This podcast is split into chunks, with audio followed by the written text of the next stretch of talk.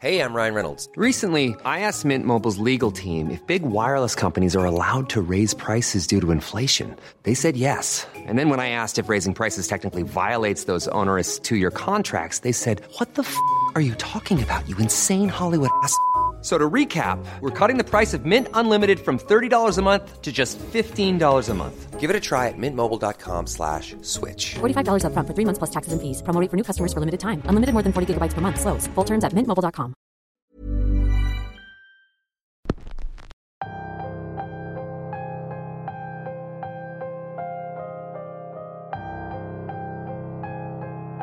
Ya estamos en una emisión más de Radio Macabra, su programa favorito de la noche.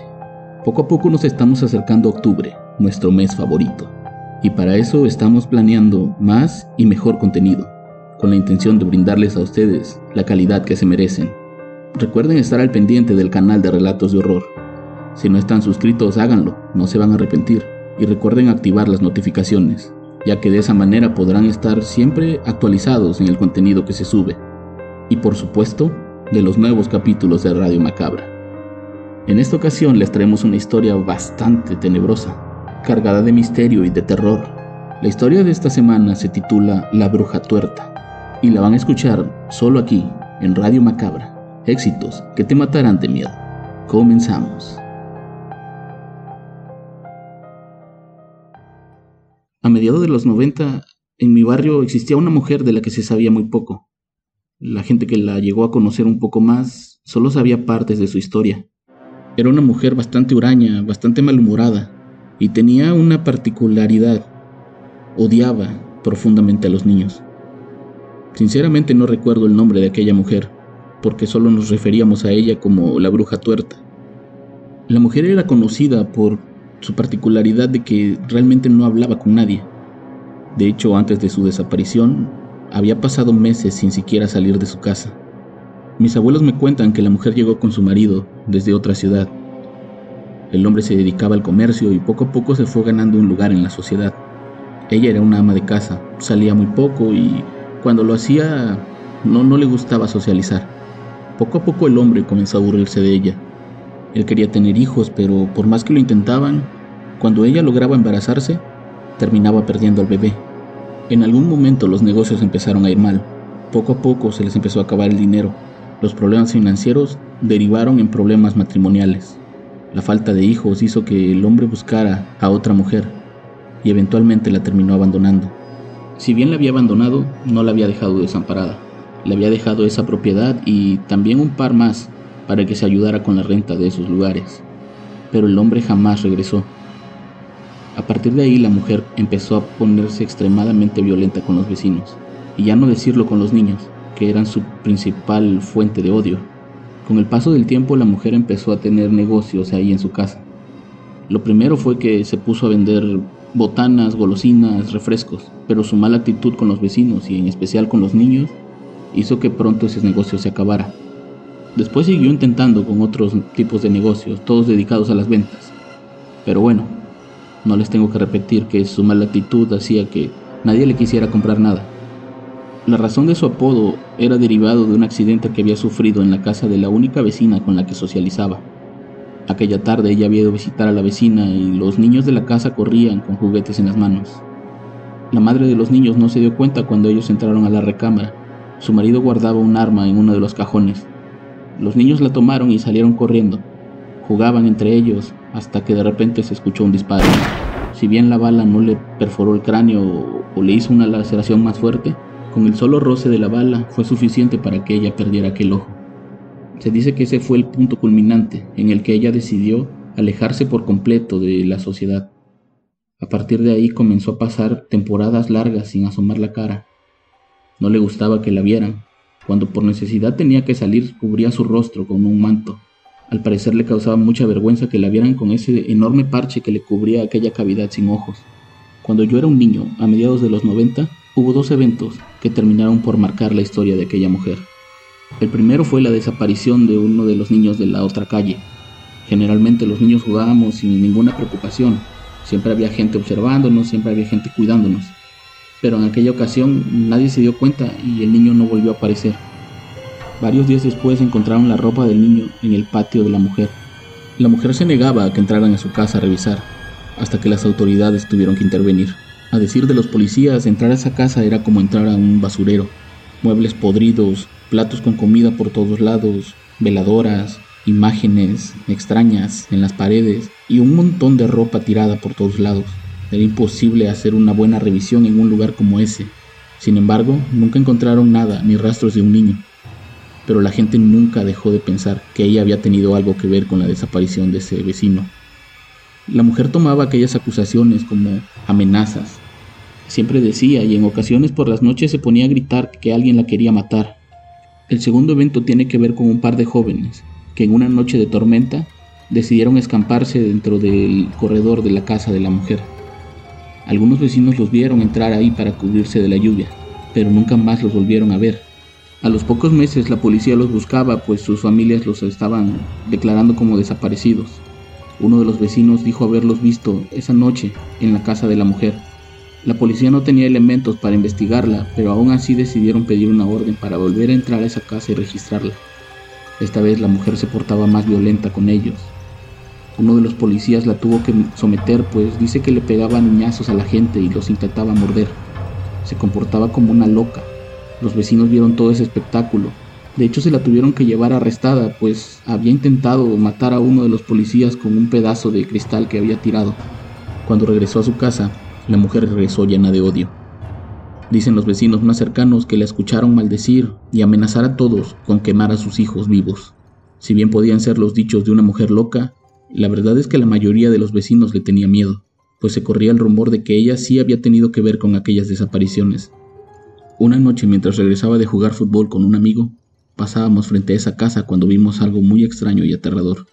Vimos como una luz se prendía en el interior. Nos quedamos parados para ver y poco a poco esa luz se fue acercando hacia las ventanas.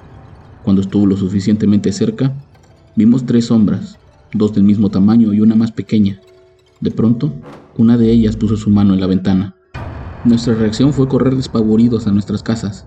Yo le conté todo a mi madre y ella me dijo que no me acercara a ese lugar, que aquella bruja era peligrosa y que era mejor estar al margen.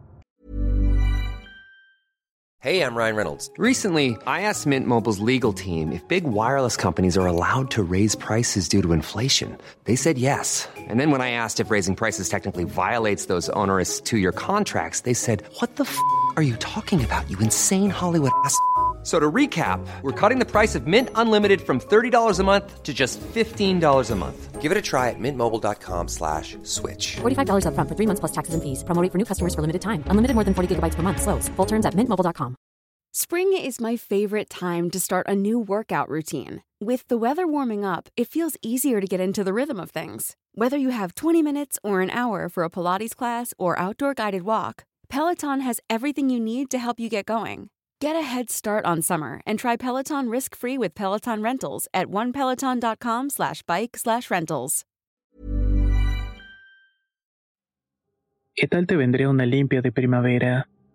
Sin duda la llegada de una nueva estación es la oportunidad perfecta para traer mejor energía a tu vida, incluyendo abundancia y dinero en efectivo por tus compras diarias gracias a iBota. Así es, y lo mejor es que no tendrás que recurrir a la brujería para traer riquezas.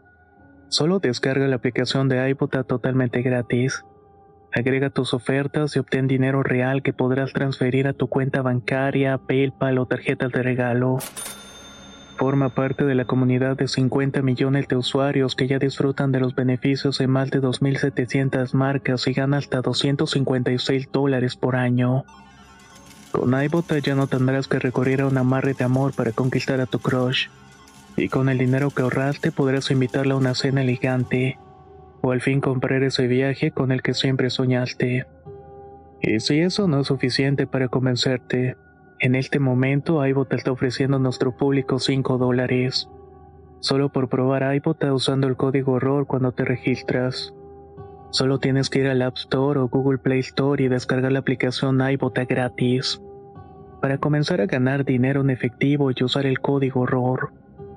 Eso es iBota en Google Play o App Store y usa el código horror. Atrae abundancia a tu vida con iBota y corre a descargar la aplicación.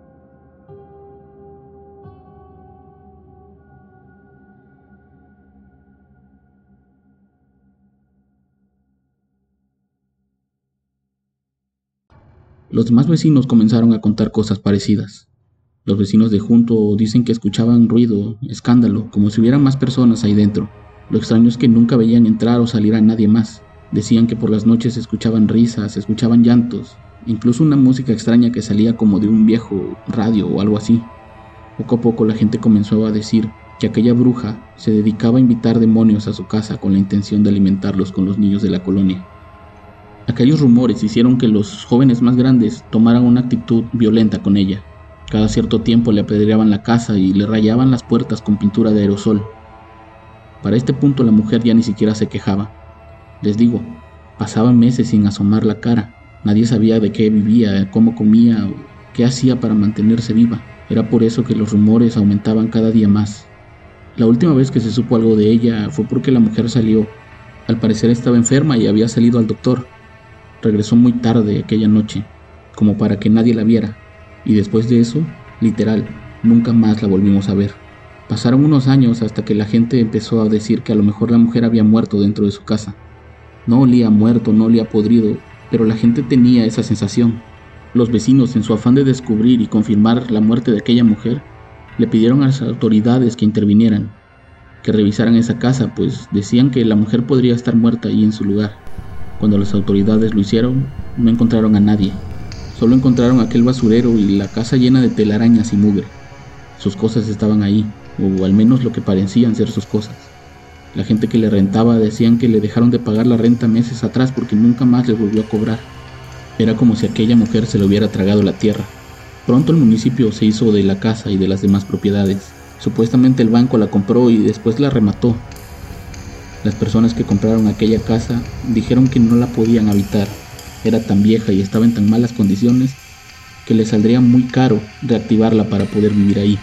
Los nuevos dueños decidieron derribarla y cuando lo hicieron y empezaron a escarbar para poner cimientos, encontraron osamentas de personas en ese terreno. Eran restos de niños y de jóvenes, al menos eso dijeron las autoridades. No sé si la cuestión del ADN no estaba tan avanzado o por qué, pero nunca pudieron definir si eran el niño que se había perdido aquella vez y los jóvenes que intentaron escamparse del agua. Solo sabían que eran jóvenes y que había dos niños enterrados ahí. A partir de ese momento los vecinos comenzaron a tener un pavor extraordinario por ese lugar. Le pidieron a los nuevos dueños que bendijeran el terreno y que por favor lo que sea que construyeran ahí pusieran una cruz. Querían estar protegidos por si la mujer había maldecido el lugar o a los vecinos. Los nuevos dueños hicieron caso y después construyeron unos departamentos en ese lugar. Fue hace como unos cinco años cuando un evento macabro volvió a recordarle a la gente lo que había pasado ahí. Una pareja que rentaba uno de los departamentos tuvo una fuerte pelea una tarde. Los vecinos alertaron y llamaron a la policía, pues pensaban que el hombre estaba maltratando a la mujer. Cuando la policía llegó, encontraron a la mujer llena de sangre. Había matado a su esposo y lo había cortado en pedazos para después irlo a enterrar. La mujer parecía fuera de sí cuando la policía llegó.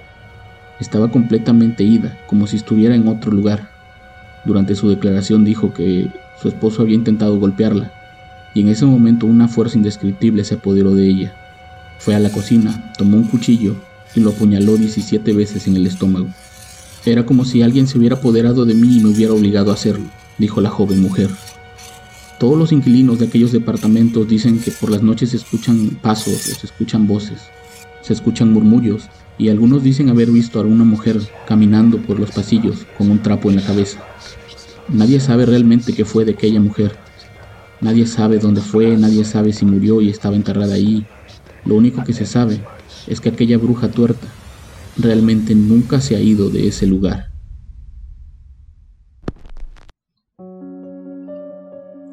Esa fue la historia de hoy. Espero que la hayan disfrutado tanto como nosotros cuando nos llegó. Yo los invito a que sigan pendientes de la siguiente emisión de Radio Macabra. Les prometo que no se van a arrepentir. Nos vemos el próximo miércoles en Radio Macabra. Éxitos que te matarán de miedo. Buenas noches.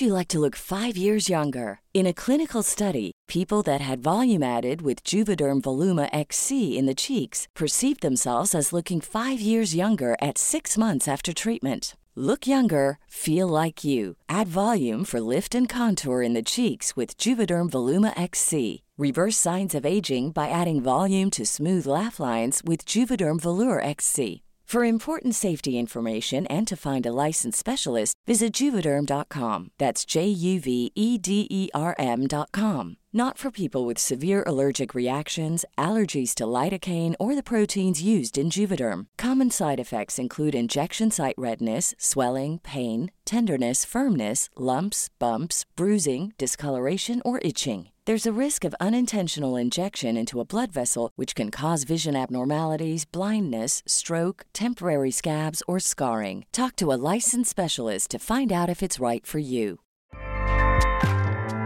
ACAST powers the world's best podcasts. Here's a show that we recommend. The Real Housewives is a guilty pleasure for most, but if you're looking to not feel guilty about that pleasure, tune in to Everything Iconic with me, Danny Pellegrino, where I break down all the messy moments and behind the scenes antics of Bravo's popular franchise. And on Everything Iconic, I also interview celebrity guests like Kelly Ripa, Kiki Palmer, Drew Barrymore, Cameron Diaz, and more about their guilty pleasures, their past work, and so much more. So if you're pop culture obsessed and find yourself watching way too much reality TV like me, tune in to Everything Iconic with Danny Pellegrino wherever you listen to podcasts. ACAST helps creators launch, grow, and monetize their podcasts everywhere. ACAST.com.